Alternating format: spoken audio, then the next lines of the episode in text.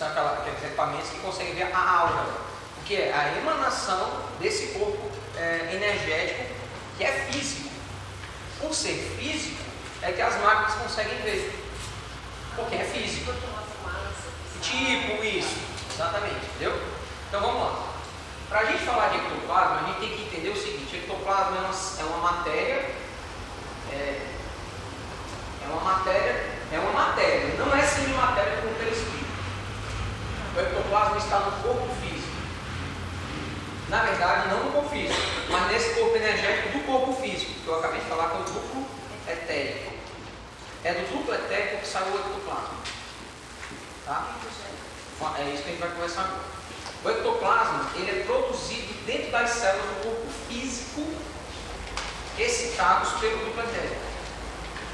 Aí o, corpo físico passa para a corrente sanguínea, de dentro das células para dentro da corrente sanguínea, uma é, energia em forma de, de, de, de fosfato.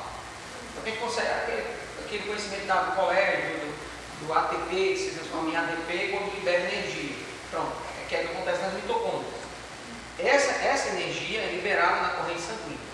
A corrente sanguínea é muito mais fluídica do que o corpo, do que o sistema ganglionar, que é onde corre a linfa. Tá? Então ela é mais fluídica, ela vai, vai no corpo todo. Então os espíritos, o ectoplasma, ele sai da corrente sanguínea através da porosidade dos vasos e atinge a pele.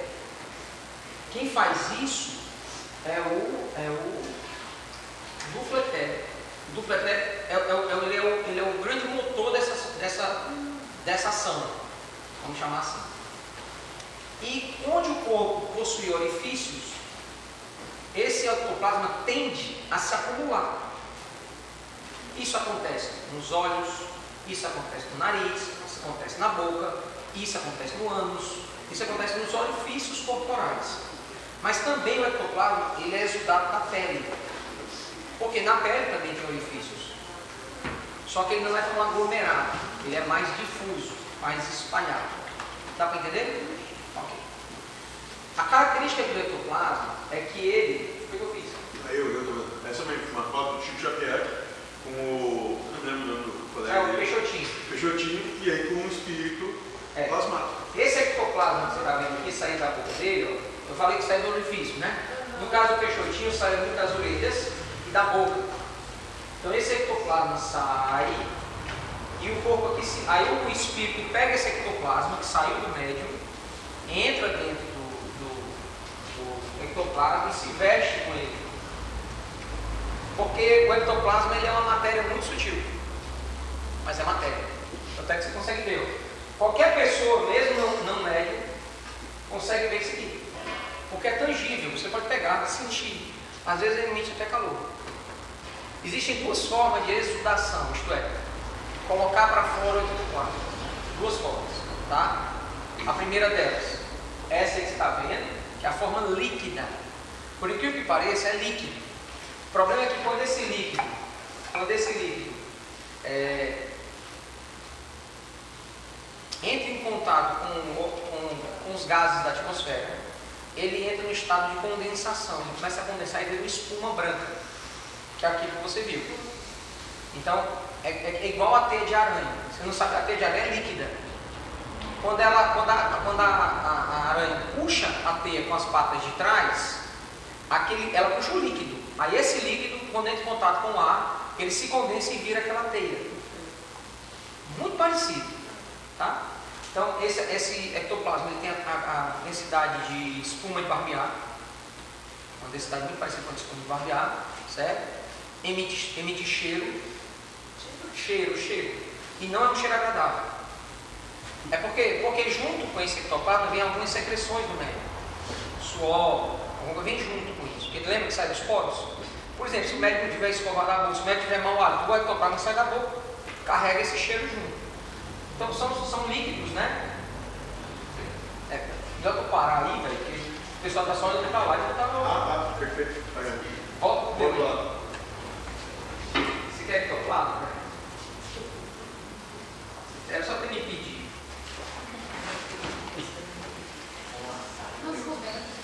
Isso me parece. Isso é uma palavra bem simples, né? Uh, me parece dolorido e nojento. Eu não entendi, tá? Nojento e dolorido. Mas é a eu tenho assim. Para que, que serve o forma não precisa. Não, para que, que serve? Para que serve é uma coisa muito. É uma pergunta muito difícil de responder. Porque é o seguinte, ó, para que, que serve inclui, é, inclui, inclui várias coisas. Por exemplo, inclui fé. Né? Ah, muita gente, muita, por o Dr. Paulo César Frutuoso, que hoje é uma autoridade em materialização, né? esse é o cara que escreveu um livro chamado Materializações Luminosas. Aí ele, é um, ele é um delegado de polícia. E ele, ele ó, tá vendo a mão distorcida, bem maior que a outra? Aí é o processo químico, físico que acontece na sedação do ectoplasma. Olha o duplo etérico que eu falei, ó. Ele é muito parecido com a matéria, os dois andam juntos. Certo? Tem espírito no meio também. Aqui é um espírito materializado, aqui é o médium, é outro médium, um americano, o ectoplasma dele sai pela boca. O espírito se materializa. Você vê branco é, é, é ectoplasma. E o que você vê de outra cor é transporte, não é matéria ectoplasma. Ectoplasma sempre é branco. É o Chico Xavier, ó, ao lado do espírito materializado, pegando nele. Esse é o espírito da Florence Cook. A, Florence, a, a Mary Florence Cook é o espírito de, de, Kate King. Esse espírito aqui, ele tinha mais ou menos 19 anos. É linda essa mulher. O espírito, a médium dela era horrorosa. Mulher feia, fofa. O espírito era lindo. E esse é o Dr. Sir William Cruz. Esse cara é prêmio Nobel de, de, de Física esse cara estudou, esse, conversou com esse espírito durante dois anos. Dois anos fazendo pesquisa, fazendo é, pergunta a esse espírito. A história dos dois é impressionante. Porque ele foi escolhido pela Academia Royal Academy of, of, of Science Holanda. A Academia de Londres é, era a maior autoridade na época em ciências em física. Ele foi escolhido para desmistificar o, esse negócio das materializações. E ele se convenceu que era verdade e ele escreveu um relatório científico a respeito desse encontro, que durou dois anos, foram várias sessões, durante dois anos ele pesquisou. O Chico, mais uma vez, esse é o Beto Peixotinho, cearense, tá? que viveu muito tempo no Rio de Janeiro e na, em Minas Gerais, muito amigo do Chico. Essa é a, ela, ela, ela se materializando de novo, a, a Kate King. Ó, oh, não tem as pernas ainda, estão se formando. Tá vendo? O rosto está tá se formando, é o processo. Aí já materializado. Aí são vários métodos, um serve comprar pelo, pelo nariz, outro pelo nariz, que formam alguns futuros. Esse é pelo ouvido. É, isso aqui é uma, é uma reunião de materialização que tem, ó, cara, isso aqui é com mais detalhes, tem caveira, rosto de pessoas. É, isso ajuda muito a as pessoas a fé. Quem vê uma reunião dessa, muito dificilmente não vai acreditar na espiritualidade. Então, nesse sentido. Seria pela, tipo, materialização. Isso. É isso que me parece. Essa média, é, isso decopava pelo ânus, ó, aqui atrás, ó, tá vendo? Ela tinha que ir de vestido para fazer a materialização, o espírito se materializa por trás. Qual é a sua dúvida? Não, eu, eu penso que só meu pensamento, se eu acredito, por que, tem que materializar? Tem muita gente que não. Mas tem gente que não. Mas você não precisa provar nada. Não, não eu sei que não precisa. Mas às vezes os espíritos também precisam nos dar evidência da existência deles, até para que a gente ah, reforce a nossa fé. Se não fossem as mesas gigantes, quer dizer que nunca existia. Mas se não fosse o fenômeno gigante, ah, deve ter nunca tinha tido contato com os espíritos. Tá então, então os fenômenos físicos são muito importantes. Se o doutor Fritz ficar fazendo cirurgia direto e eu não tiver evidências, vez ou outra, eu fico toda hora, eu fico curando, eu fico curando, eu fico, não, não, não sou desse tipo. Mas eu tenho que ter evidência do trabalho. Se, não, se eu ver que o trabalho não está caminhando, meu, peraí, vamos parar, eu vou ter. Eu também vou ficar falando papel de palhaço. Desculpa, palhaço, isso é um mineiro. É um espírito mineiro, eu queria um trade comigo. Eu... Entendeu? Então, então, então é isso. é dolorido esse processo ali. Não que os médicos ficam conscientes. Só é perigoso. Qualquer luz branca, qualquer luz branca, o ectoplasma entra em combustão. Um médium, um médium baiano chamado Medrado, ele, tá, ele parou as, as materializações na casa dele, porque um dia cometeram um equívoco, eles botam as cortinas pretas na janela, então não pode entrar luz branca nunca. Qualquer resto de luz branca, o ectoplasma entra em combustão automático. E o apartamento dele pegou fogo e ele quase morre. E aí ele parou as materializações. Então vamos lá, deixa eu, deixa eu terminar de explicar o conceito do ectoplasma. Existem dois tipos. Um que é o que vocês viram, que é o líquido. Esse é tangível. Ele sai com uma secreção, gente. A gente não libera a baba da boca, a gente não libera suor, a gente não libera sebo, né? Aquela, as glândulas sebáceas liberam aquela gordura na pele. Então, toda secreção é produzida pelo organismo. O ectoplasma também. Todo mundo produz ectoplasma. Todo mundo produz ectoplasma. Todo mundo tem ectoplasma dentro de si. Mas somente Mas somente os médios de efeito físico têm a capacidade de colocar o ectoplasma para fora. E quando o ectoplasma sai, seja no processo de naturalização ou no processo de cura, que no caso é o segundo tipo de ectoplasma, ectoplasma gasoso. Esse é invisível, tá? Talvez ele seja visível em aparelhos que, medem a, a alma. Tá? Então, em alguns processos é possível medir, ver o ectoplasma saindo do médio. No meu caso, o ectoplasma gasoso, né, que é um médio de efeito físico. É, exato. Esse, esse ectoplasma nunca materializa. Deu para entender? Porque ele tem essa característica. Né? E todo ectoplasma que sai do corpo depois volta para o médio. Por essa razão, ele não tem perda energética, ou perda mínima, porque o ectoplasma vai e volta. Toda a vida que eu estou feita fazendo cirurgia, o ectoplasma está saindo de mim, gerando a cura e depois ele retorna para mim. Todo paciente vai e volta. Vai e volta. Mesma vida. Vai e volta. Às vezes eu sinto muito aqui na região abdominal, mas é muito mais na região, na região sexual. A maior parte do ectoplasma dos médios de efeito físico sai dessa região. Tá? Quando se trata de mediunidade de, de efeito físico, por quê? Porque é a parte mais densa dos chakras, é a parte mais densa das energias, é a parte que nos conecta com a Terra. Por essa razão, tanto os médios de efeito físico têm tantos problemas sexuais. Descontrole sexual, perturbação sexual. Geralmente o médio de efeito físico tem essa porta aberta. Entendeu? Aí tem que ter muito controle, muito cuidado, muita, muito, muito equilíbrio moral, tem que trabalhar essa parte muito fortemente. Todo mundo é de efeito físico, que faz cirurgia espiritual, eu aviso. Cuidado com a sexualidade. Cuidado mesmo. Porque ela vem e vem forte. Ou então cessa a sexualidade, total assexualidade, que em alguns casos atrapalha muito também a vida da pessoa. Principalmente se ela for casada. A gente está agora, nesse momento, nós estamos passando por esse processo. Uma moça que tem uma mediunidade em desequilíbrio, é igual aqueles bonequinhos lá que vem, vem colchão. Dentro de desequilíbrio.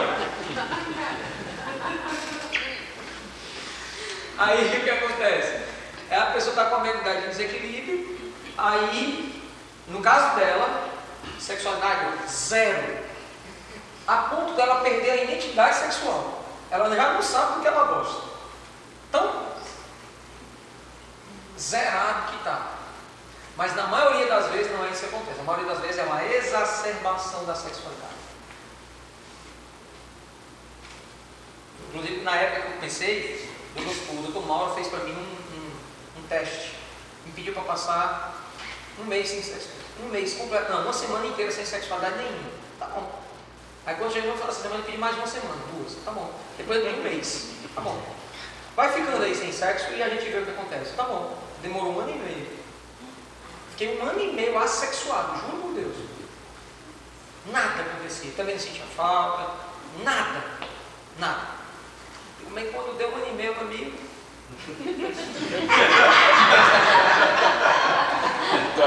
voltou, mas voltou, parece que juntou tudo, sabe? Cinco filhos. Voltou, parece que juntou tudo. Aí quando voltou, não deu um ano, minha, minha namorada engravidou. Você vê que foi. Que é o meu filho de 20 anos agora. Ele está com 20 anos. E aí, é, eu falo isso, eu falo logo para os médicos, cuidado com essa parte. Porque a exudação do ectoplasma faz com que o chakra sexual tenha que trabalhar muito. O chakra sexual precisa de girar muito para produzir ectoplasma. Conclusão, a sexualidade, que não é só aqui, é aqui também, acaba repercutindo. Então a pessoa tem que ter cuidado, tem que falar dessas coisas. Tá? Tem, tem que ter. Aí, vamos voltar aqui para já viu a materialização ali. Então, vai para outra pergunta, sobre para terminar aqui com o papo. Era isso? Entendeu o ectoplasma? Sim. Pronto. Então, os médios de efeitos físicos têm a capacidade de exudar, botar para fora. Não há mediunidade de efeito físico sem ectoplasma. Roberto, por que então que os espíritos não fazem cirurgia sem médium? Porque os espíritos não têm dupla etéreo. Os espíritos não têm ectoplasma. Por isso que eles precisam dos médicos. Por isso que a, a cirurgia à distância não tem a mesma eficácia de uma cirurgia presencial. Uma pessoa lá, deitadinha, na frente do médico, para receber essa energia. É como você, por exemplo, tem um parafuso na parede, tira ele aí. Sem a ferramenta, tira ele, vai. É fácil tirar? Dá para tirar? Dá, é difícil. Então vamos lá, pega uma faquinha e tenta e tal, até conseguir. Não é fácil. É o que acontece quando não tem um médico na jogada. Quando tem um médico, você tem uma caixa de ferramenta. Ah, com a chave de fenda, vai lá, tuts, bem rapidinho, faz esforço nenhum. Deu para entender? Todo médico de cura é médico de efeito. Todo médico de cura é médico de efeito físico. Não existe medicina de efeito de cura sem efeito físico. O que é efeito físico? Kardec separou as mediunidades em dois tipos: mediunidade de efeitos físicos mediunidade de efeitos inteligentes. Efeitos inteligentes. A consequência da mediunidade é só o conhecimento. Mediunidade de efeito inteligente. A psicofonia, que é o Chico Kardec chamava falante, né, que fala, eu tenho. Vidência, que está vendo espírito, eu não tenho. Audiência, você ouve os espíritos, eu não tenho. Estou aqui só falando para você entender que a gente pode ser médico sem ter todas as mediunidades. Que é mais comum. Imagina, se todas as mediunidades, você está doido. Né? A não ser que você seja um Chico Xavier, que consiga lidar com isso, mas não é um que consegue. Então, é, é, então todas essas medalhas, psicografia é feita inteligente. A, a, toda, toda, toda medida de psico, a, toda medida de efeito inteligente, ela só traz como consequência conhecimentos. Ok? Agora tem outra medida chamada medida de efeitos físicos. As medidas de efeitos físicos, todas elas, têm alguma alteração na matéria. Materialização, dá para ver que tem alteração na matéria. Transporte, é você transportar espiritualmente alguma coisa. Então, eu, é, o espírito traz, por exemplo, imagina, você chega no médio de transporte, como eu, que eu conheço lá em Fortaleza, lá no Ceará tem uma que a gente vai de vez em quando, ela é médio de transporte. Então você chega lá, você tem alguma coisa, alguma coisa negativa, uma magia, alguma coisa assim. Ela se concentra em você, ela bota as mãos assim na sua, no seu peito, aí quando ela volta, quando ela puxa a mão, já vem um negócio na mão. Ela está usando você para transportar alguma coisa de trabalho, de magia, de alguma coisa, e já bota na mão assim e bota para nós. Na mesma hora. É médio de transporte, é um médio de efeito físico. Quer dizer, existe algo físico acontecendo. O médio de, o médio de tipologia, o médio de pancadas, é aquele médio que conversa com os espíritos através de pancadas. Então, isso também é um efeito físico. Médio de, médio de, de levitação, aqueles médios que botavam as mãos na mesa, né? Kardec as mesas subiam, levitavam, giravam. Isso aí é médios motores, médios de levitação, tudo isso é efeito físico. E a, e a cura também, porque a cura ela gera transformação na matéria do, do paciente.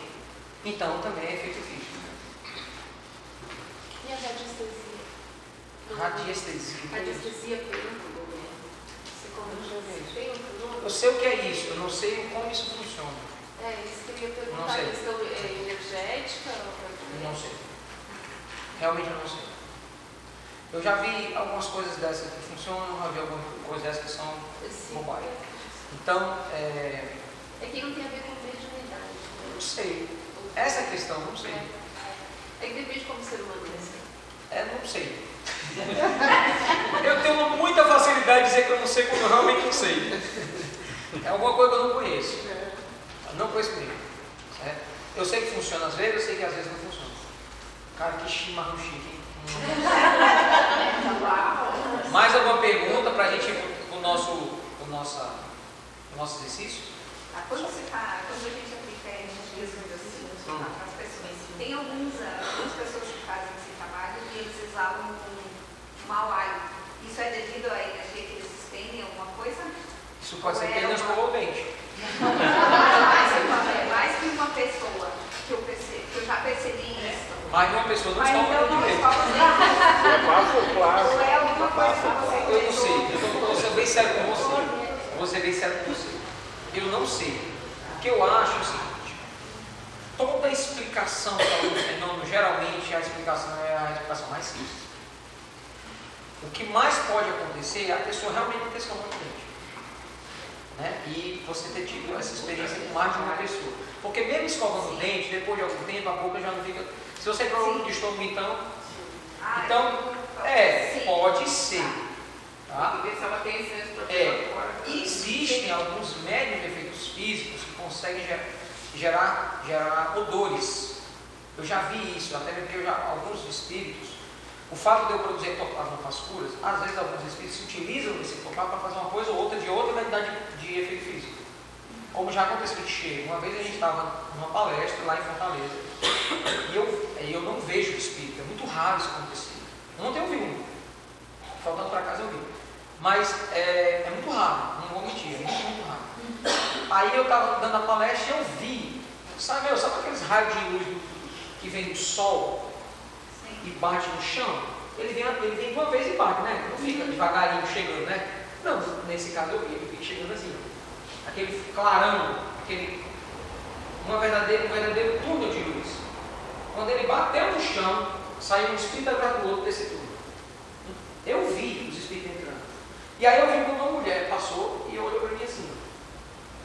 E passou. Quando ela passou, o salão tinha umas 200 pessoas, o salão foi tomado por um cheiro de flores. Não, de éter. Éter. Éter. O que acontece é o seguinte, o éter tem um cheiro muito forte.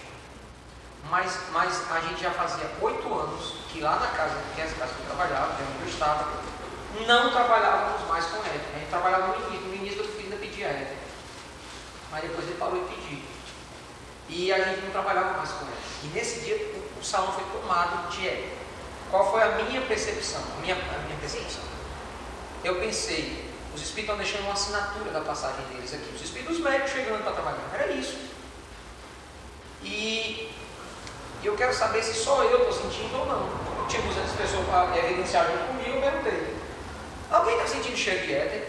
Metade do público levantou a mão. E o que me impressionou, que não foi a metade que estava perto de onde eles passaram. Foi a metade assim, um aqui, outro acolá, um aqui, outro acolá, um aqui, outro acolá, um aqui, outro acolá, perdido. Quer dizer, tinha gente que estava do lado da outra e não sentiu. E aí eu, cara, um monte de quer dizer, 100 pessoas me confirmaram, mesmo que eu estava sentindo. Então é claro que aquilo foi um fenômeno físico, eu sei. Tanto é que veio muito rapidamente foi embora, que é outra característica do ECA que não vai embora lá. Hã? né? É. Então, algumas coisas muito fez, uma vez ou outra no transporte. Não sei se vocês notaram isso, não sei se vocês prestaram atenção nisso, mas às vezes eu fiz fazer a cirurgia. E quando ele joga o lixo no cesto, no, algodão no cesto, se o cesto estiver vazio, às vezes o barulho é normal do algodão bater. Mas às vezes ele faz assim, ó, toque, como se fosse um pedaço de madeira. Gente, parece que bateu. Se eu bater o pé no chão não é tão forte. É como se fosse um pedaço de madeira. Pum, forte no chão. Aí eu, eu fico, né? É isso? Aí o Rodrigo também não fala nada, eu também me pergunto, não quero atrapalhar, mas às vezes eu escuto. Quando a lixeira está cheia, já não dá mais para. Mas às vezes ele joga o lixo, ele joga o, seco, o, o algodão, e os algodão que tem embaixo afunda. Eu não Sim, sei se vocês notaram isso. Você notou? Aí eu falei, caramba, tem coisa aí, só eu não vou lá mexer. Olhar, né? Então, é, acontece isso aí. Ok? Era essa a pergunta? Verdade, eu queria saber como é que se diferencia se tu é médium ou se tu tem um espírito que te influencia, na verdade. A mesma pergunta. Se você for médium, você sente essa influência. É muito fácil responder essa pergunta. Deixa eu botar a caneca para te responder. Se tu Eu não boto é Kardec, sabe por quê? Eu boto Kardec, não é que a gente se torne espírita, não. Eu até porque eu dou uma desestimulada legal em vocês, né? né? Eu não tenho, não tenho frescura, velho. Fala a verdade. Quer ser espírita, se prepare. É uma coxa. Logo falando. Uma coxa. Entendeu? Pode pensar, né? Dizer que um assunto eu falo. Então, lembra que Kardec definiu a mediunidade assim? Lembra que Kardec definiu a mediunidade assim? Eu mostrei para vocês? Ele deu uma outra definição. A mediunidade de uma forma mais prática. E a outra definição foi a seguinte, ó. Também no livro dos capítulo 14, ele tem um nome. Todo aquele que sente, num grau qualquer, a influência dos espíritos é por esse fato médico. Conclusão. Se você sente uma influência espiritual, você é médico. Acabou. É isso que ele diz, ó. Todo aquele. Ele não está dizendo alguns que sentem, ele está dizendo todos que sentem um grau, em qualquer grau. Quem, quem, quem pode ser influenciado pelo Espírito? Todo mundo. Mas nem todo mundo sente. Até os médicos, na maioria das vezes, não sentem as influências que estão sofrendo. Somente se estão sediados. Aí é que eles não sentem mesmo. arrogância, vaidade, orgulho, prepotência, não deixa vir, não deixa sentir. Barra. Né? E aí o que acontece? Mas todo aquele que sente, no grau qualquer coisa, experimenta por esse fato é. Então se você sente uma influência espiritual, é porque você é médico. Simples assim. Eu não chego a sentir a alegria ou a tristeza dele.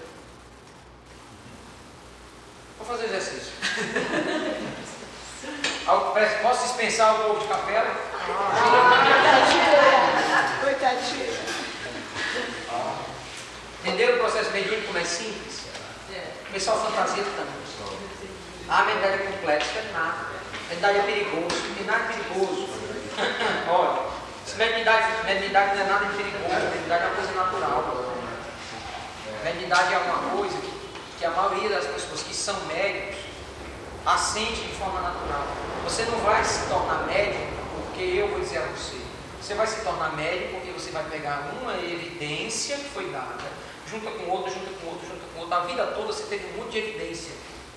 Só que você negou isso, ou então você negligenciou, ou então você teve medo. E por aí vai. Medo é consequência da ignorância. Ignorância no sentido da falta de conhecimento. Tá? Então, na hora que você fala assim, eu tenho medo, você está dizendo para mim, eu não sei. É a mesma frase. Quer ver? Ó, você tem coragem de colocar toda a sua família dentro de um avião, seus parentes, seus vizinhos, de um monte de gente desconhecida dentro do avião e, bota, e decolar com ele? Você tem coragem de fazer isso? Tem? Sozinho, sem piloto? Só você lá pilotando? Não. Não. Você, por que você não tem coragem? Porque o medo vai te parar. Medo de morrer e medo de matar os outros. O piloto tem medo? Não. Por que, que ele não tem? Porque ele foi treinado. Porque ele foi treinado. Ele tem conhecimento. Como é que eu vou ter medo de ser médico se eu controlo minha mediunidade? Eu controlo minha mediunidade a tal ponto que em vários momentos eu a anulo. Eu tenho uma vida absolutamente normal. O que a minha vida se tornava normal é quando eu era médico e não controlava. Aí sim era normal. Recebia espírito no meio da rua, passava mal quando chegava nos cantos. Alguém sofria, eu absorvia o sofrimento, a pessoa ficava boa eu ficava doente. A mediunidade é essa, faça prejudicado disso não. Isso é nos controle. A função da minha mediunidade é tirar a dor dela e não adoecer. Para poder estar bem para ajudar ela. E também não adoecer. E ajudar ela e não adoecer. E, e aí o doutor filho atender sempre ajuda a pessoa no dia. Já pensou se eu ficasse com um pouquinho da doença de todo mundo? O doutor já atendeu esse ano 12.080 pessoas. Dá uma média de mil por mês. Gente, é gente demais. Pega 12 mil doenças, porque as pessoas não vêm só com uma, né? Pega essas 12 mil e multiplica por 3, 36 mil doenças. Eu tive contato, né? Meu corpo teve contato com 36 mil doenças diferentes. Durante só esse ano, desse, só em 2019. Eu faço isso há 24 anos. E eu nunca adoeci alguma doença dos pacientes. Nunca. Zero. Pelo contrário. Eu fico melhor quando termino o trabalho do que antes de começar. Então é claro que o que, que, acontece? Os espíritos, ah, o controle da mediunidade faz com que os espíritos usem minha mediunidade para ajudar e eu não me prejudique. O que acontece quando é descontrolado é que ele ajuda se prejudicando. É um descontrole. Ok? Eu que não Foi. Ah, por exemplo, quando ele, ele estoura alguma coisa no carro, ou tem a atividade física, Pode sim.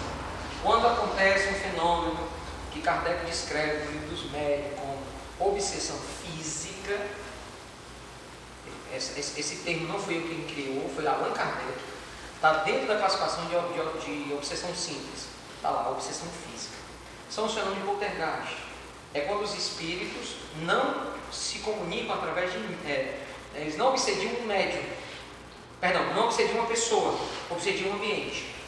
Então eles, eles geram pancadas, coisas que quebram. São os fenômenos de poltergeist. Tá? Muito bem estudados, a gente conhece vários, inclusive no Brasil tem um monte de fenômenos. Teve o de Euclides da Cunha, o fenômeno de poltergeist de Euclides da Cunha foi um dos mais incríveis do Brasil. Mundo. Uma, uma garota de uns 13, 14 anos, geralmente acontece quando tem um médico de efeito físico dentro da casa. Geralmente. Tá? É porque os espíritos, para fazer o efeito físico, ele tem que ter ectoplasma em algum lugar. Então eles não obsediam o médico, mas ele obsedia o lugar usando a energia do médico. Deu para entender? Pronto. Aí, o, o, lá em Euclides da Cunha, a moça tinha uns 13, 14 anos. Coisa mais incrível, gente, olha só o que eu vou contar. Essa moça, depois de várias vezes, várias vezes, todo mundo já estava sabendo o que estava acontecendo, o que. Um dia ela foi, ela foi dormir, ela dormiu num quarto sozinha, em quarto de solteiro. Tem filmagem disso no YouTube, pode olhar lá. Euclides da Cunha, fenômeno poltergeist. Aí, quando ela deitava na cama, o colchão virava por cima dela.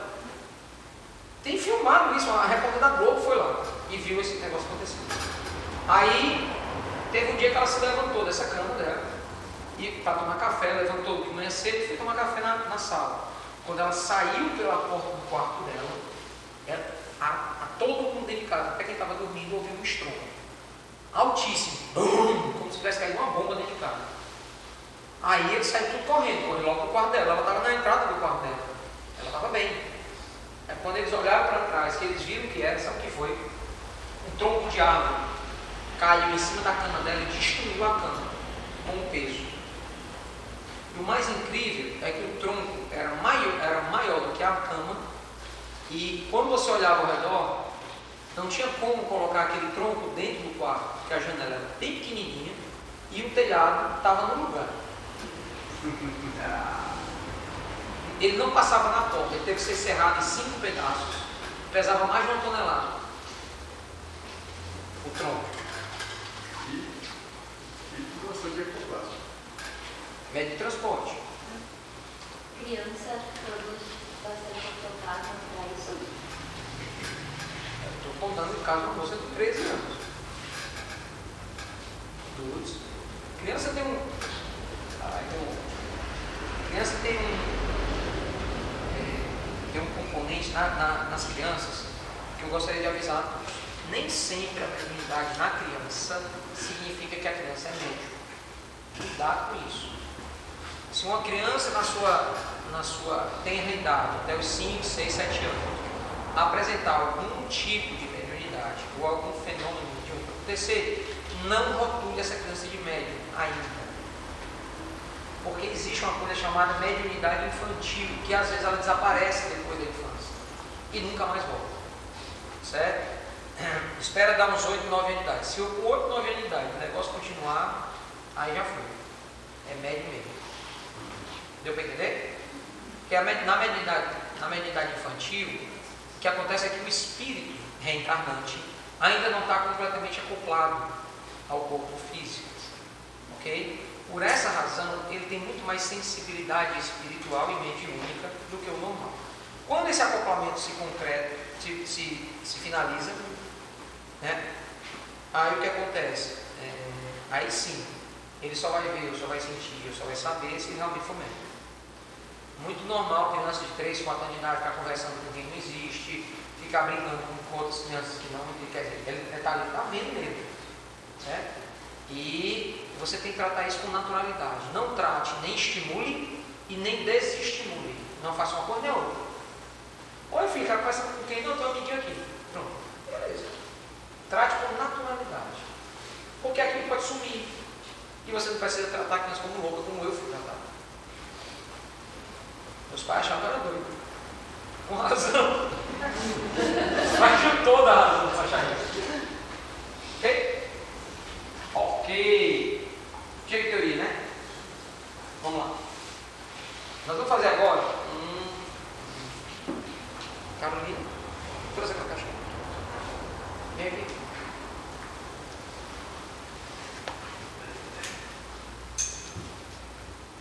Nós vamos fazer agora um relaxamento. Esse relaxamento é o seguinte. Uma das coisas que a gente precisa, uma das coisas que a gente precisa para mediunidade é, é o que nós chamamos de estado de alteração de consciência. A gente precisa sair da consciência comum. Tá? Essa consciência que nós estamos aqui, nós estamos todo mundo consciente, me, olhando para mim, me ouvindo e me dando atenção. Então a gente precisa dar atenção ao espiritual. E a meditação é uma coisa que ajuda muito. Então por isso que a maioria dos médicos, antes de fazer esses processos processo mediúnico, eles costumam entrar em meditação. A oração é uma forma de meditação. Então o que ele faz? Ele pega o estado de consciência e baixa. Porque fazendo isso, a mediunidade que está lá, ela. Deu para entender? Imagina que o meu rosto é a sua mediunidade. Mas a sua consciência, que está aqui na frente, ó, barra completamente a sua mediunidade. Quando você se concentra e medita, você faz isso com a sua consciência. Ó. A mediunidade aparece. Deu para entender? Ok. Por que, que tem pessoas que quando bebem, tomam ayahuasca, tomam santo daime, faz essas coisas assim, altera o estado de consciência? Essas coisas alteram o estado de consciência e a pessoa começa a ver espírito, começa a dizer o que, o que, o que. Depois, ó, quando passa o efeito do álcool, quando passa o efeito, a pessoa volta. Normal. Então, por que, que isso acontece? Porque a pessoa faz a alteração do estado de consciência. Você pode conseguir isso usando drogas, usando, né, como eu acabei de falar, ou, que é o que eu sugiro, fazendo meditação. Que o estado meditativo, se duvidar, é ainda mais profundo do que é dessas drogas. Tanto é que quem sabe meditação toma esses negócios sem nada. Quem sabe realmente meditar, quem sabe baixar o estado de, de consciência, controlar o estado de consciência, alterar o estado de consciência, é, às vezes toma esse ayahuasca, esse negócio não sente nada. Eu pergunto aqui, por exemplo, eu tenho muita dificuldade em baixar o estado de consciência, de rezar, de me concentrar, porque sempre tem um turbilhão. Né? Quem falou que você precisa se concentrar? Quem falou que você Mas, precisa? mas essa dificuldade. Quem, quem falou que você precisa esvaziar a mente? Eu acho que precisa. Porque para de achar. Teu caso é dos outros. Vamos lá. Usa o a teu favor. A gente tem que parar de lutar contra a gente. Meditar é isso. É a gente entender quem somos. Tem gente que medita no silêncio. Tem gente que se ouvir um barulho sai da meditação. Mas tem gente que medita no meio do furacão. Então, a meditação é você conhecer a si mesmo e se entender. E não lutar. Se você fica com a cabeça cheia de pensamento, ótimo. Se você fica com a cabeça vazia, ótimo também. Tem gente que consegue esvaziar a cabeça. Eu consigo. Sabe o que eu faço? Toda vida que eu tenho a cabeça cheia, eu faço um jeito de encher mais, encher mais, encher mais, encher mais, encher, encher, encher, encher, encher, encher, encher. Uma hora transborda, tem transbordar. É, é a comunicação. Nunca pensou dessa forma, né? Ótimo. Né? Entendeu? Então não luta contra você, não faz isso nunca. Mulher, a gente é perfeito dentro do nosso próprio universo. Então Deus deu para você a sua perfeição e deu para mim a minha perfeição. Ah, Sabe Baba tinha uma frase que eu adoro, que diz assim, ó, eu sou Deus. Ele falou isso para o repórter. O repórter falou para ele? Muito arrogante sua colocação. O repórter falou para ele. Aí disse assim, meu filho, eu sou Deus e você também é. A diferença é que eu acredito nisso. Então, é, a, a gente é Deus dentro do nosso universo. Então não tem nada errado, nada quebrado, nada está torto. É só diferente da outra. É, mas a interpretação que eu tinha, tipo, ah, tô tentando. Essa interpretação não é para você. Ela não funciona para você. Joga ela fora. Ainda bem que você é gotinha, você não tem mais. A sua- a- a- o seu negócio aqui é outro, o seu babado aqui é outro. Mas. Uma vez eu perguntei, doutor Fritz, eu não consigo concentrar, problema seu. Ele diz, né? É porque, olha só, o doutor Fritz é um médico de guerra. O doutor Fritz me mostrou algumas cenas dele na guerra, fazendo cirurgia, fazendo cirurgia nos, nos soldados. Dentro das trincheiras. Gente, as trincheiras, não, não um buraquinho, não, era um negócio que passava canhão dentro das trincheiras, tão largas elas eram, eram enormes. Eram buracos no chão, enormes. E, e era aquela multidão de soldados de um lado e do outro, e ali, naquele mesmo local que eles comiam, mijavam, faziam cocô, tudo naquele canto. Ele me mostrou uma cena chovendo à noite na trincheira e as balas passando. E ele fazendo cirurgia com fogo para poder tentar enxergar o paciente que estava boiando em cima de uma maca, que eles botavam uma maca flutuante, boiando. E ele aqui fazendo cirurgia em cima, em cima dessa maca com o paciente e, os, e as fezes boiando do lado do paciente. Mas ninguém sai do buraco, que as balas não param passar. Deu para entender? Levantar a cabeça tava tiro. Levanta a cabeça, dá um tiro na cabeça. Eu prefiro morrer. Eu. Eu o infecção do que. Certo? Porque eu estava aqui fazendo a cirurgia, cara, cenas horríveis. Aí ele foi treinado nisso. Ele foi treinado para isso. Ele não é de nada. rua, se botar o paciente no chão, ele atende. Se botar o paciente no meio da rua, ele atende. Aí faz cirurgia numa operação. E uma vez choveu. Forte lá em Fortaleza, que é uma coisa rara, mas choveu.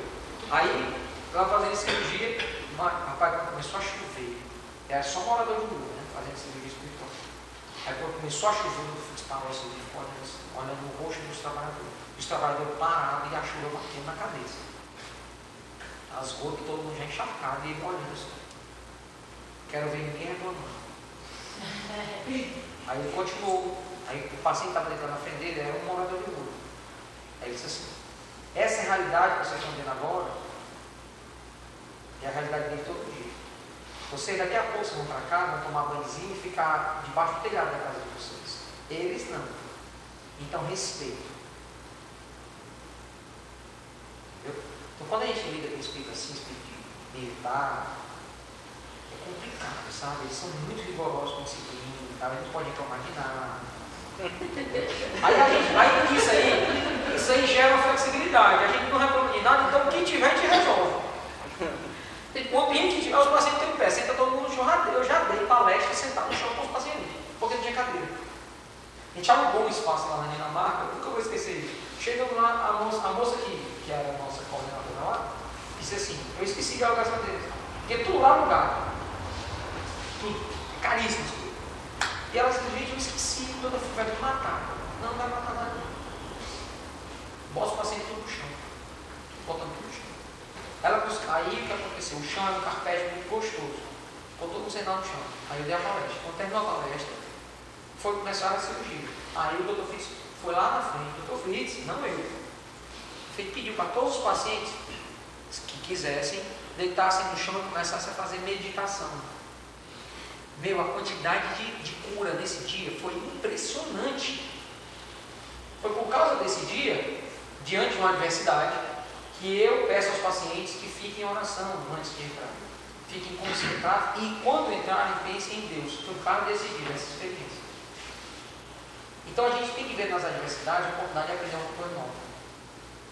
É isso que o trabalhar com Deus me ensina, entendeu? Que é uma coisa importante para a vida da gente toda pessoa, porque isso é, não é só do trabalho espiritual. Então vamos fazer o seguinte, nós vamos é, fazer uma meditação, uma meditação um pouco mais profunda, tem um relaxamento, tá? E a minha sugestão é que você relaxe mesmo, certo? Eu vou estar o tempo todo conversando com vocês, é, vou, vou, em algum momento gente vai colocar uma música para que vocês relaxem mais facilmente, certo? E depois desse relaxamento, vai ser um relaxamento completamente induzido. Eu vou estar o tempo todo ajudando vocês nesse relaxamento. Aí depois desse relaxamento, a gente vai entrar no outro, no outro, no outro aspecto do relaxamento, que aí sim a gente vai trabalhar a mediunidade. É, eu tenho uma mediunidade, que eu não falei dela ainda, tá? E eu quero que vocês me cobrem quando eu terminar o relaxamento. Deu para entender? Roberto, você falou que tem uma mediunidade, você não falou dela ainda. Exato, eu tenho quatro mediunidades que são realmente mais fortes. A primeira é de cura, óbvio. A segunda é a psicofonia, né, que é quando o espírito médio falante, o espírito fala através do médio. A terceira é o desdobramento. Ok? Eu vou já explicar por que, eu tenho. Cada uma dessas mediunidades, elas existem por um motivo. Ok? E a última, eu quero que vocês me perguntem qual é, depois que eu terminar. Tá bom? Ok. Então vamos lá. Então, é, fecha os olhos. Toma uma posição bem confortável na cadeira e relaxa.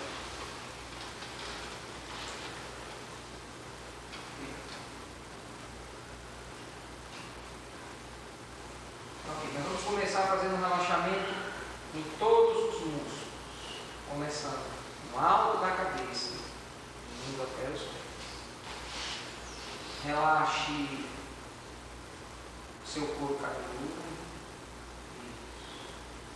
Sinta toda a musculatura da sua nuca relaxar. Relaxe.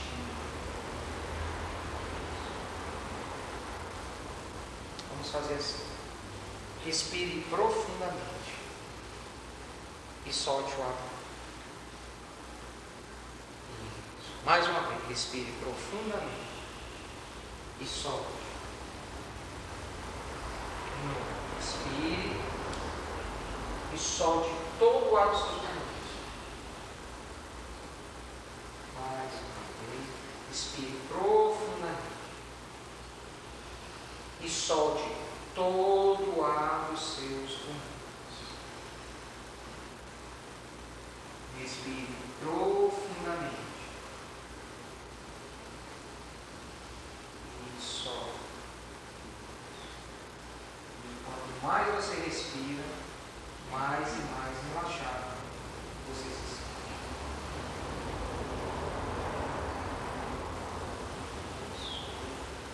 Respire normalmente agora. Deixe a respiração ajudar você a relaxar ainda mais. Isso. Relaxe todos os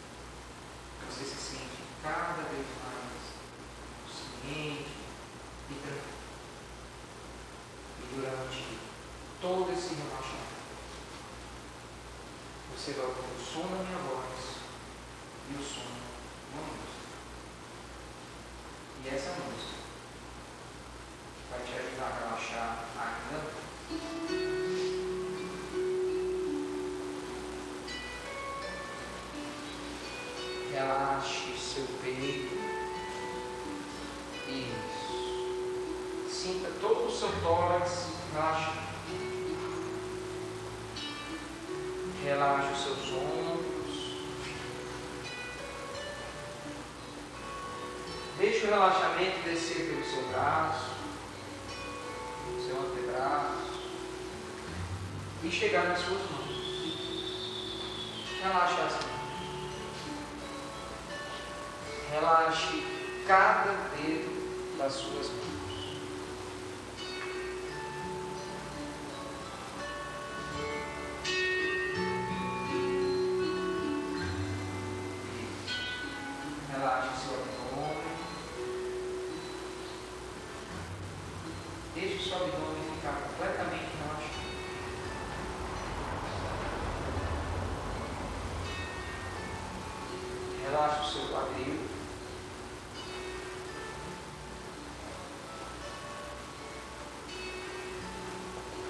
O relaxamento no seu quadril desça pelas suas coxas.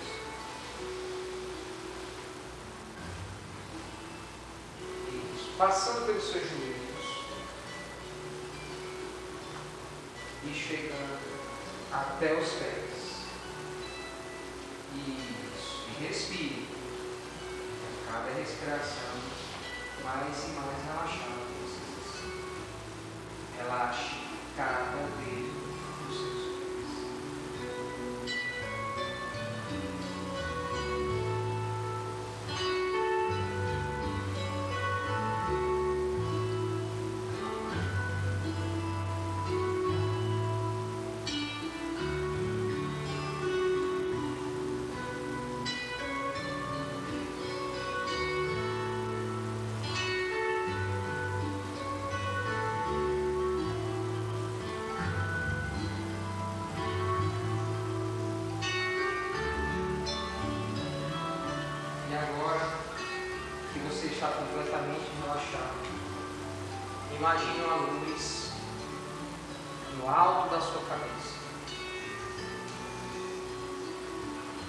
Essa luz é uma conexão entre você,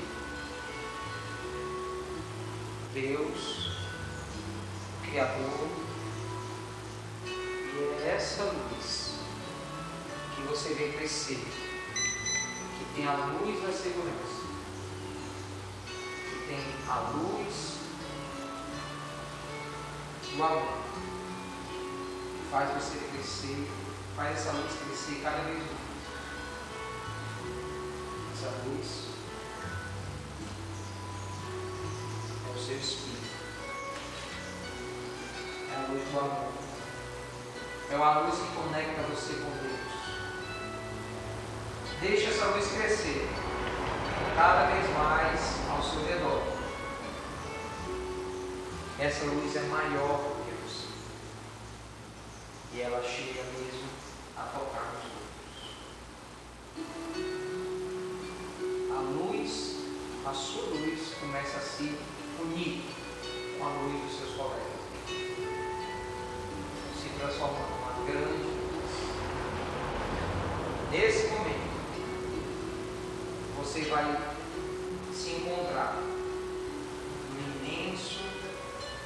espaço de tempo.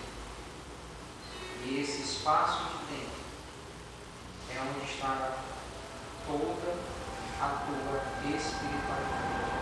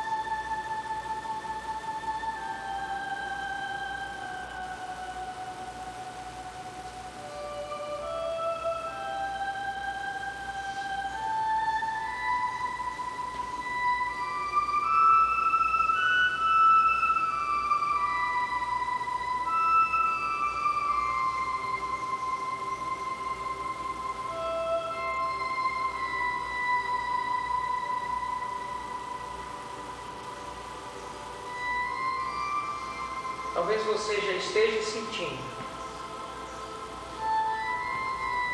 Ou talvez esse seja o momento em que você vai sentir a presença de alguém muito especial para você.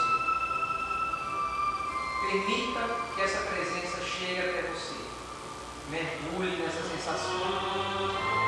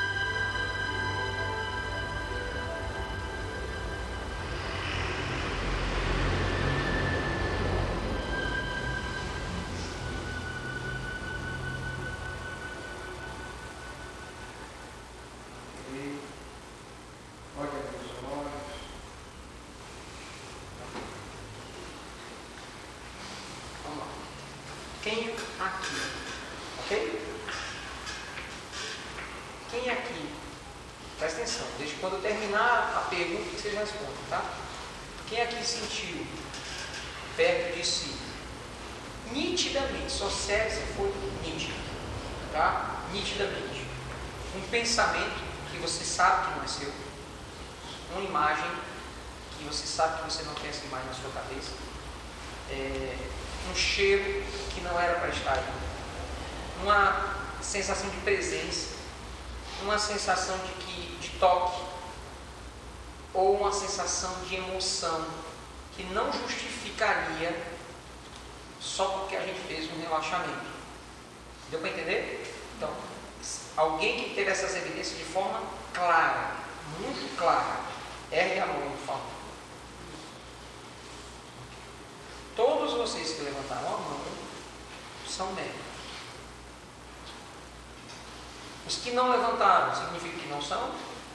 Não. Significa que hoje não sentiram. Por quê? Há duas explicações. Ou porque não, não, não, sei lá, algo aconteceu e você não sentiu. Eu, como médio, já aconteceu de correr no meio não senti nada.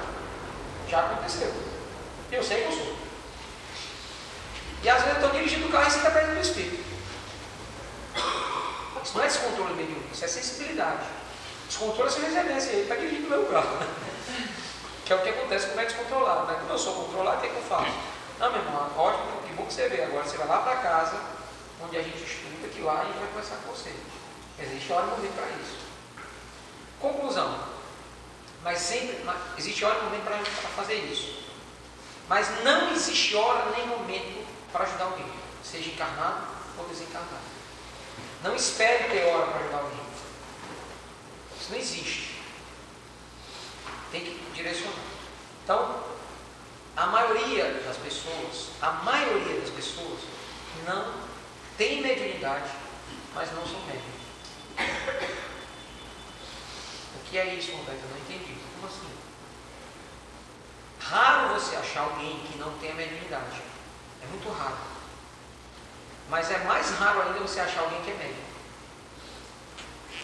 Como assim? Não entendi. Nem é. Até eu estou confuso. não, não estou confuso não. É o seguinte. Existe uma coisa chamada mediunidade, que é a faculdade dos médicos, existe uma coisa que é médium, que é a pessoa que pode ser intermediária dos espíritos e os outros. A maioria das pessoas tem mediunidade, mas nem todo mundo consegue ser médium. Isto é, você pode ter durante a sua vida algum momento da sua vida onde o seu grau de consciência baixa. Altere-se tanto, tanto, que, que venha alguma coisa mediúnica. Mas isso não significa que você seja médium. Entenderam agora? Ok. Vou dar um exemplo. Meu pai. Meu pai, eu sou filho do segundo casamento do meu pai. Meu pai casou a primeira vez, a segunda vez casou de 47 anos. Eu nasci, meu pai tinha 50 anos. Então a diferença é como se ele fosse cuidar de ser meu avô. Né?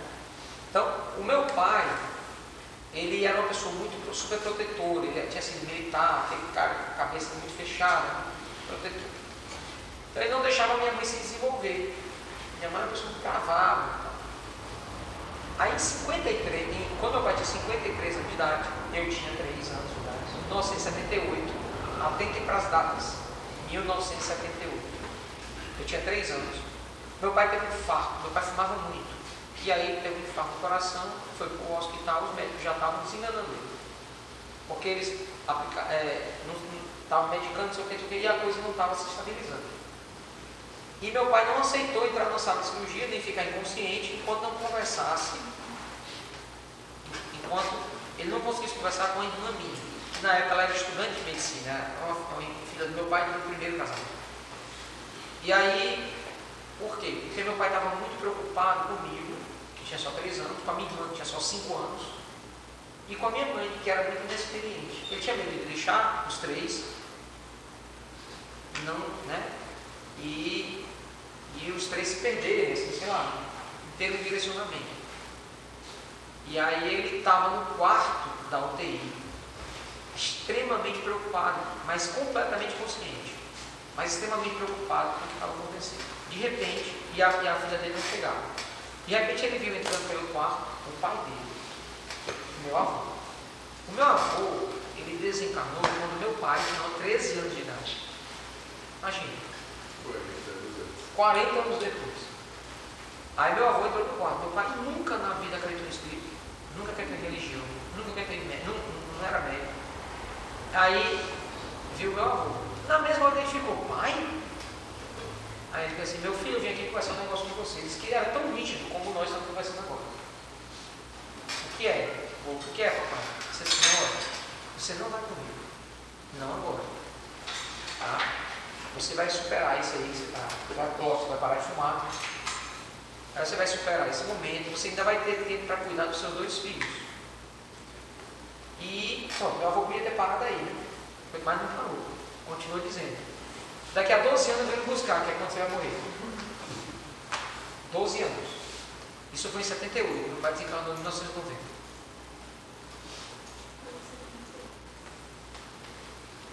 Ele contava só para todo mundo. Eu me lembro no dentista, ele falando para minha dentista, ó, oh, só tenho seis anos de vida. Meu pai vai vir me buscar e falar isso. Eu pergunto, foi, foi isso que aconteceu? Foi mediúnico? Foi. Meu pai tem mediunidade? Tem, porque se ele não tivesse, eu não tinha visto o espírito. Mas meu pai era médico. Foi a única vez em toda a vida dele que ele teve um processo mediúnico. Entendeu o que é ser médico e ter mediunidade? O que foi que alterou o estado de consciência do meu pai? O trauma, o medo, foi tão intenso, tão forte nele, que alterou a consciência dele de uma forma que aquela mediunidade que existia lá no fundo veio à tona. Então, às vezes, quem está aqui pode ter uma mediunidade mais basal, como essa que eu estou falando, porque a indução do, do relaxamento faz você sentir. E ela está latente lá. Mas talvez alguns de vocês que, que não sentiram, porque a gente não foi tão fundo tá? não foi tão fundo na concentração, ou porque você não é médio mesmo. E não tem nada de errado com isso. Porque os não médios também têm muita coisa para fazer. Tem muito que explicar, conversar, tem muita casa para abrir, tem, muita, tem muito que estudar, tem muito que ensinar, tem muito que aprender. Então, mediunidade, mediunidade está radicada no organismo. Por essa razão, a mediunidade só existe naquelas pessoas, fisicamente, naquelas pessoas que têm sim a missão de desenvolver essa mediunidade, educarem essa mediunidade e transformarem ela em algo útil. A, a, ideia de hoje, gente, não é dizer quem é médico e quem não é. É dar para você uma evidência. Junta essa evidência com todas que você ouviu durante a vida. Deu para entender? Isso aqui a gente não está fechando questão, a gente está só dando uma evidência. Junta essa evidência com todas as outras. E aí, quem sabe você chegue, aí é legal quando você chegar nessa conclusão. Eu sou médico. Ok. Aí vem a, a próxima pergunta. Médico com quê? Médio de quê, né? É, isso aí é uma, uma resposta muito difícil de dar. Não vai ser no curso nem na concentração. Essa resposta só vem com o tempo. Pedi para fazer uma questão para ti, qual que era a quarta mediunidade? Ainda bem que você lembrou. A quarta mediunidade é a seguinte: chama mediunidade excitadora. Por que é que eu faço e adoro fazer isso aqui? Que eu acabei de fazer, e conversar sobre esse assunto, e bater papo, e ajudar os médios, estimular, tirar os medos, que é muito importante, desmistificar as coisas. Exatamente porque eu tenho uma missão de ajudar a desenvolver outros médios. Durante a minha vida, mais de 30 médios de cura passaram pelas minhas mãos e pelas do Dr. Fritz, e nós ajudamos e orientamos esses médios para que eles façam o trabalho deles. Às vezes no mesmo local que nós, juntos, como é o caso da Carol, né? como é o caso da Marjorie, que é a, a média mais loura desse Brasil. Isso é uma piada interna, gente? Desculpa. A, a média lá do, do, do Ceará, amiga da gente, é, que trabalha no Instituto. E a gente faz, a gente, porque eu tenho essa responsabilidade, eu me sinto responsável em ajudar os médios a se desenvolver. Não só os médios de cura. Eu digo os de cura porque são os mais marginalizados de todos. No, no fundo é isso que acontece. Né? E aí e, e, a gente tem, eu e o doutor Fritz trabalhando junto, a gente meio que dá uma traída nessa galera. Para eles chegarem até nós. Né? E aí a gente tem essa responsabilidade de ajudar esse médico. Mas é claro que o maior parte do, do, do desenvolvimento que eles vão ter, conhecimento que eles vão desenvolver, vai ser por eles mesmos. A gente é mais aqueles que ele dá o pontapé inicial, né? Que ajuda, que dá suporte no começo, às vezes bota para trabalhar junto. Né? Como eu já sei que vai acontecer quando a gente voltar aqui em, junho, o junho ou julho, né? Tá vendo? Aqui o Michael vai trabalhar com a gente também. O Michael já é da equipe já. né? Eu até pensei, como você pensou, que ia ser agora. Exato. Eu pensei o mesmo que você. Eu também. Mas eu, mas eu acho que a espiritualidade de alguma forma. Tá? Eu, eu sou muito, eu, sou muito de acreditar nos espíritos, sabe? Eles, eles- geralmente eles escolhem a melhor época de fazer as coisas. A gente às vezes quer fazer as coisas no, no tempo da gente e acaba dando errado. Eu acho que o, que o Michael está precisando de é, assimilar algumas coisas mais e tal. Existem outros caminhos aí, né? E eu acho, mas mesmo assim o Dr. Fritz foi claro quando falou para mim que ele vai trabalhar com a gente na Verdade Pura no próximo trabalho nosso aqui no sul do Brasil. Até mesmo porque não faz sentido. A, a gente continuar vindo para cá, depois de um tempo, não vai ser necessário. Isso é o que mais acontece. A gente vem para cá para ajudar os médicos daqui. Ou vocês acham que aqui não tem médico puro? Lógico que tem, mas estão tudo aí com medo.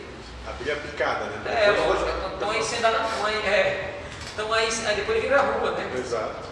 Aí estão sendo, tão sendo assustados aí pelos seres espíritos da vida, esses médicos, né? ou então estão se escondendo da, com a mediunidade, que é outro problema. É, então a gente vai tirar esse pessoal da toca. E vamos levar esse pessoal Qual vai ser o local? Julho. aqui. Aqui? É, ué. Claro. O Instituto ele, o Instituto ele prima os parceiros. Aqui e lá em Caxias, né? Farroupilha. Ô, Farroupilha, aqui é Caxias, né? Aqui em Farroupilha. Lá tem uma casa em Farroupilha também, que é do Moisés, o cara que abriu o Mar Vermelho. E ele. Abriu o quê? o Mar Vermelho. E o Moisés, né, parceiro nosso aí, e o Dodô Fitz sempre prima pelas parcerias. A prioridade do Dodô Fitz sempre são as parcerias. Quem já é parceiro é, tem prioridade. Né? O que acontece toda vez que vai a algum lugar. Então, com certeza vamos voltar aqui. Junho ou julho, eu não sei. Né? Vamos trazer umas novidades, viu? Além da. Deixa eu falar para vocês, acho que vou dar, já dá para contar. Tem um médium lá na França que a gente trabalha junto. É, ele é um médico cura também. Só que o instrumento, ele usa instrumentos. E não é de corte, é instrumento musical. Ele usa o piano. E os espíritos tomam as mãos dele. E através dessas músicas que ele toca, as pessoas sentem a espiritualidade. E mais interessante do que isso, elas ele, por exemplo, ele já tirou, ele, uma- ele é pianista profissional, ele é doutor em música, ele é, ele é inglês, mas ele vive na França. Ele é o coordenador do nosso instituto lá na França. Na França na Bélgica, não Lula. E ele, na, na Irlanda também, Carol? Deixa eu dizer. E ele, e ele, a gente trouxe ele para o Brasil, ele nunca tinha vindo ao Brasil, ele veio agora, nesse ano, fevereiro. Tem 65 anos de idade, é uma das pessoas mais incríveis, mais carinhosas que eu já vi na vida. Ele é um amor de pessoa. E a gente trouxe o David para cá para fazer essas apresentações. E a gente está planejando trazer ele também para cá. Porque na próxima vinda dele aqui em junho, é, eu não sei, porque assim, nós vamos fazer três- quatro estados em junho. O último é Rio Grande do Sul. Como o terceiro é São Paulo, eu estou achando que ele vai de São Paulo e vai voltar para a França. Mas eu estou tentando articular para que ele fique com a gente até o final da viagem. E venha para cá. E aí a gente vai marcar um dia com ele. Vale a pena. Legal. Vale a pena. Cara, ele toca inspirado pela alta espiritualidade. É muito comum durante as apresentações dele as pessoas se sentirem curadas, sentem assim, uma cirurgia, tipo uma cirurgia acontecendo. É, é fantástico. Médicos que estão em desequilíbrio começam a, a, a- a encontrar equilíbrio. A história dele é maravilhosa. Ele conta toda a vida, eu não vou contar, porque toda a vida que ele vai fazer a apresentação, ele conta a história dele. A história da vida dele, como ele chegou ali. Né? E é incrível, é incrível. Dave é uma pessoa incrível, vocês vão adorar. É um médico fantástico. Muito emotivo. Ele, quando ele está tocando, ele começa a chorar. Sabe? Quando ele sente a presença dos espíritos, ele. Sabe? E a gente está fazendo uma, uma. O Dr. Fritz está criando um mecanismo de trabalho, que nós dois trabalhamos juntos, eu e ele. Eu não sei muito bem como é que isso vai funcionar, mas com certeza vai ser maravilhoso. Estou confiante aí, vamos lá. E eu vou tentar trazer ele para cá também. Certo? E aí vocês ajudam a gente a divulgar, né? O pessoal ouvir.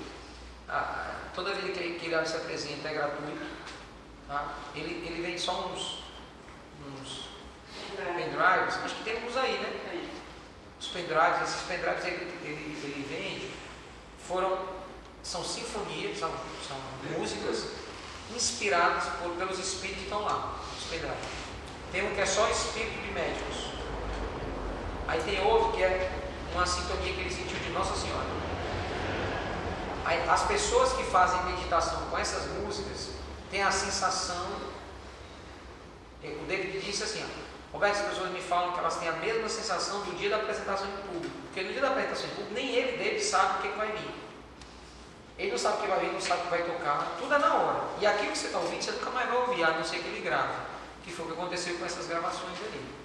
Ele sentiu inspiração de Maria Madalena, ele sentiu inspiração de Maria, mãe de Jesus, ele sentiu as inspirações de vários médios videntes, já viram o espírito de Mozart ao lado dele durante essas apresentações.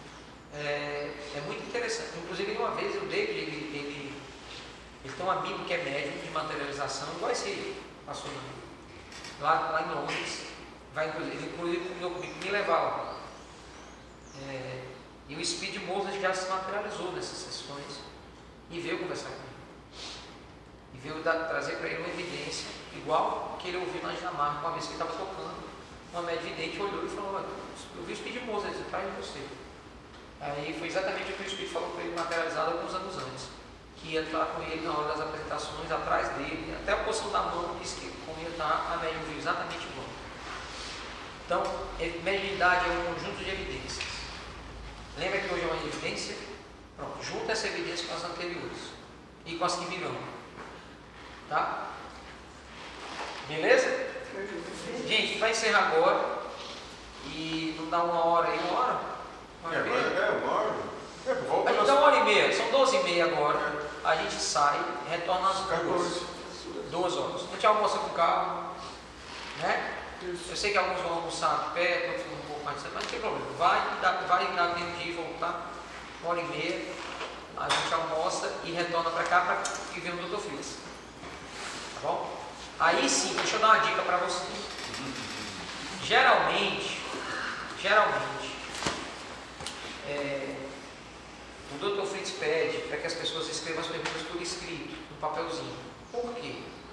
Porque é muito difícil cuidar da logística do, do Dr. Fritz levantando a mão. É, administrar isso para ele não é tão fácil. Então vocês vão, a Carol vai dar uns papéis para vocês, umas canetas, vocês anotam, e até para a gente não ter pergunta repetida, a Carol vai ler essas perguntas, tá? Para selecionar e tal. Às vezes a resposta do Dr. Fritz é sim ou não. E aí passa para a próxima pergunta. Mas às vezes ele transforma uma pergunta em 100 e passa 40 minutos numa pergunta. Então, eu digo isso porque é o seguinte, ó, usem essa oportunidade para perguntar coisas que façam sentido. Por exemplo, tente não perguntar coisas que você sabe a resposta. Tente não perguntar coisas que você já leu no livro. Vai mais pelo caminho de tentar saber ou descobrir ou perguntar coisas que só o Espírito poderia responder. Por exemplo. Dá para entender? Porque na hora que. E, e tentem não fazer perguntas assim tão pessoais, porque vocês podem não gostar muito das respostas. Ele vai ser sincero. É, entendeu? Não E ele não fica assim, cara. Ele não tem muito aquele freio do. Isso eu digo ou não digo? Ele não tem muito isso. Entendeu? Então ele vai falar. Então, aproveita esse momento, né? É, quer agradar ele? Pergunta sobre o trabalho dele. Adoro o trabalho dele, né? Essa coisa de curar as pessoas, de fazer cirurgia. Eles adoram essas coisas. Mas, ao mesmo tempo, é óbvio, é importante que você tire as suas dúvidas, né? Tenha uma oportunidade de mais uma evidência para crer né? na espiritualidade, no trabalho dos espíritos, nas outras coisas mais. Ok? Então aproveitem esse momento para tirar dele tudo que vocês puderem. Suguem o homem. Essa é a questão. Certo? Ele gosta disso. Acreditem. Tá? E eu não sei como é que ele vai vir, né? Porque cada pessoa tem um jeito de ser. Tem, tem um momento né, também, não é só o jeito, tem um momento.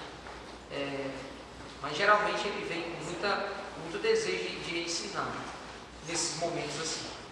Né? Ok? Ok. Galera, obrigado. Valeu. Espero que vocês tenham gostado dessa parte. Muito.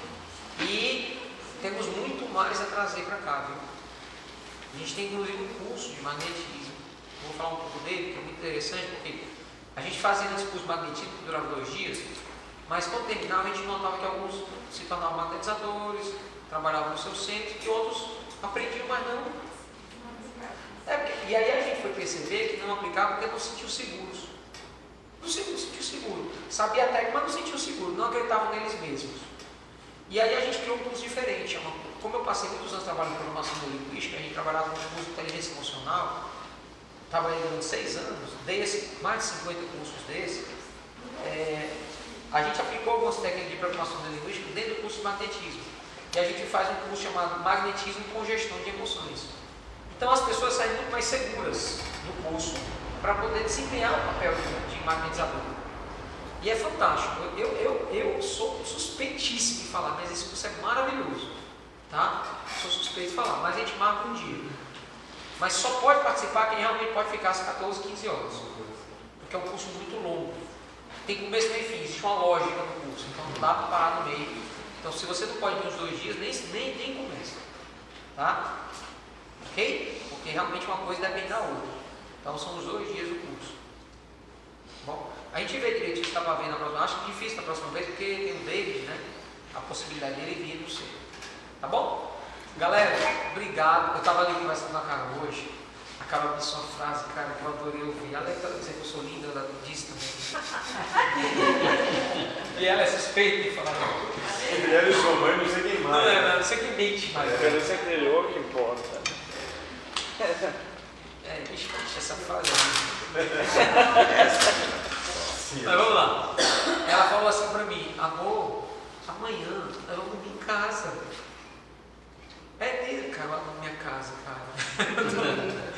eu tô adorando ficar lá na Alessandra, realmente a gente é recebido como irmão.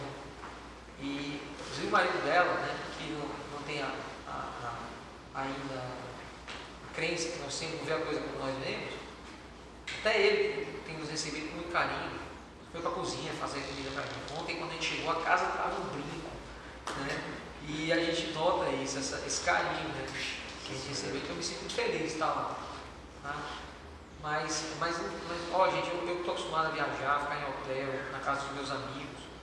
Não tem coisa melhor que a casa da gente. Nossa, eu sou apaixonado pela minha cara.